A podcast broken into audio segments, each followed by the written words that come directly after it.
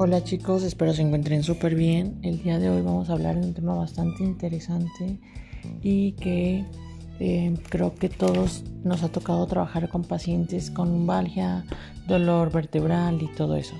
Pero para entender un poco más este tipo de patologías, yo considero importante que conozcamos la anatomía de la columna vertebral. Primero que nada hay que hablar de qué es la columna vertebral o el raquis, que es el eje central del cuerpo humano y está compuesto de tres tipos de vértebras distribuidas de la siguiente manera. Tenemos vértebras cervicales, tenemos exactamente siete vértebras cervicales, la primera llamada Atlas y la segunda Axis, que son las dos más importantes de esta región. Luego tenemos las vértebras torácicas que se distribuyen de T1 a T12, son 12 vértebras y cada una se articula con una costilla. Tenemos las vértebras lumbares, que son 5 en total, que son las más grandes del cuerpo humano, que soportan pues todo el peso distribuido.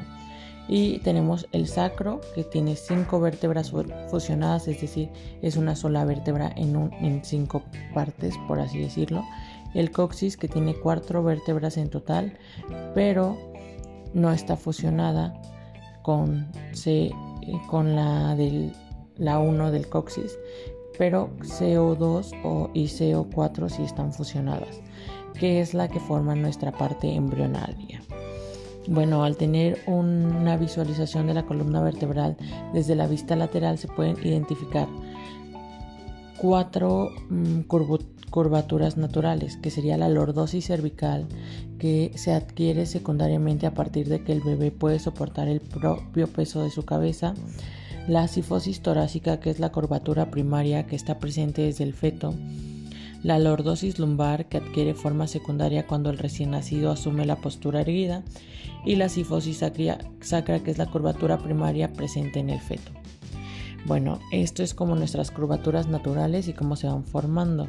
Hay veces que tenemos como anomalías en estas zonas por malas posturas, eh, por factores óseos, diferentes cosas. También podemos hablar de las características específicas y típicas de las vértebras. Tienen un cuerpo, un arco, una apófisis transversa, una apófisis articular o facetaria, tiene apófisis espinosas, escotaduras vertebrales, agujeros o forámenes. Bueno, ¿qué quiere decir esto? El cuerpo es la porción que soporta el peso. Esto aumenta de tamaño a medida que desciende la columna vertebral. Como les comentaba, las lumbares son las más grandes porque son las que están más abajo. Tenemos el arco, que es la proyección formada por un par de pedículos y láminas. Las apófisis transversas son extensiones laterales desde la unión del pedículo y la lámina. Las apófisis articulares facetarias son dos carillas superiores e inferiores para la articulación. La apófisis espinosa son las proyecciones que se extienden posteriormente a partir de la unión de estas láminas, láminas que les comentaba. Las escotadoras vertebrales son las que forman los agujeros intervertebrales, que son los que se unen unas con otras. Y tenemos los forámenes intervertebrales, que estos son como un agujero, bueno, son un agujero que los atraviesan las raíces de los nervios espinales y los vasos asociados. Bueno, estos agujeros o foramen vertebral son forman por el arco y el cuerpo vertebral. Este agujero contiene la médula espinal y sus cubiertas meningeas. También tenemos forámenes transversos, que estas aberturas existen en la apófisis transversas de las vértebras cervicales y dejan paso a los vasos vertebrales. Estas vértebras adyacentes articuladas están sujetas por ligamentos y sus cuerpos vertebrales individuales separados por discos intervertebrales fibrocartilaginosos. En el centro del disco se encuentra un núcleo pulposo gelatinoso rodeado de capas de fibrocartílago o anillo fibroso, que es lo que permite que tengamos ligera movilidad en esta zona sin perder nuestra, nuestro control vertebral. Vamos a hablar un poquito de las vértebras cervicales, que como les comenté son siete. Se denomina AC1 como el atlas y S2 es el axis, que estos dos son los que sostienen el peso de la cabeza sobre el cuello. Y en este punto es donde la cabeza realiza el movimiento de giro sobre el cuello y proporciona la rotación.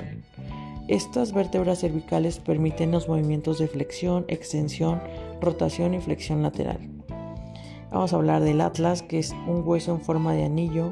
La varilla articular superior se articula con el hueso occipital, que es la base del cráneo. Tenemos dos masas laterales con carillas articulares. No tenemos cuerpo ni apófisis espinosas en el atlas o C1. La arteria vertebral discurre en un surco en el arco posterior de esta vértebra. El axis o C2 es el diente o apófisis odontoides donde se proyecta superiormente y esta vértebra cervical es la más fuerte ya que le da el sostén al atlas que detiene nuestra cabeza. Bueno, las vértebras cervicales de C3 a C7 sí tienen un agujero vertebral triangular grande, tiene un agujero transverso grande donde, donde pasa la arteria vertebral. La C3 a C5 tiene la apófisis espinosa corta bífida y la 6 de C6 a C7 tenemos una apófisis espinosa larga. C7 se denomina la vértebra predominante, es decir, la cual se puede palpar y es un punto anatómico para eh, la anatomía, aunque sea, suene repetitivo, es como un punto que nos sirve de referencia para ubicarnos en el plano. Tenemos agujeros intervertebrales estrechos y raíces nerviosas en riesgo de compresión, es decir, es una zona muy delicada y específica por los, tamaños de los agujeros intervertebrales. Bueno, vamos a pasar con las vértebras torácicas. Son 12 vértebras unidas a los 12 pares de costillas. Esta es la región más rígida e inflexible. ¿Cuáles son las características principales? El cuerpo está en forma de corazón con fositas costales para la articulación de la costilla. Los forámenes vertebrales son pequeños y circulan por donde se conduce la médula espinal. Las apófisis transversas largas que tienen rositas costales para articular la costilla van de T1 a T10. 11 y 12 no tienen estas apófisis transversas. Y tenemos apófisis espinosas largas que se inclinan posteriormente y se suponen en la siguiente vértebra inferior. Vale, ahora vamos con las lumbares, sacro y coxis. Esto ya sería como para terminar. La columna lumbar, les comentaba, cinco vértebras grandes, son las más grandes del cuerpo, soportan el peso del tronco, tienen mayor movilidad que las vértebras torácicas, pero menor que las vértebras cervicales. El sacro igual compuesto por cinco vértebras fusionadas, que forma un solo hueso. El coxis es nuestra cola embrionaria constituida por cuatro vértebras fusionadas en tres en un solo hueso. Estas vértebras carecen de arcos vertebrales y conducto vertebral. Bueno, el cuerpo de estas vértebras lumbares tiene forma de riñón, es un soporte muy específico, tienen un foramen vertebral triangular de tamaño medio, las carillas articulares están dispuestas en dirección medial, lo que permite la flexión y extensión, y sus apófisis son cortas. El sacro es un hueso grande en forma de cuña, que es el que transmite el, transmite el peso corporal de la pelvis. Tenemos que este, tiene cuatro pares de agujeros sacros en las caras posteriores y anterior pélvica. Y el hiato del sacro es la abertura del agujero vertebral del sacro. Las coxigias normalmente no están fusionadas, las, la 1 y la CO2 o CO y CO4 sí están fusionadas. No tienen pedículos, ni, ni láminas, ni apófisis espinosas. Están completamente funcionadas. Bueno, eso sería todo sobre el tema de hoy. Espero sea de utilidad y que puedan aprender un poquito de esto como a mí me sirvió de repaso, ¿vale? Les mando un fuerte abrazo y la mejor de las vibras.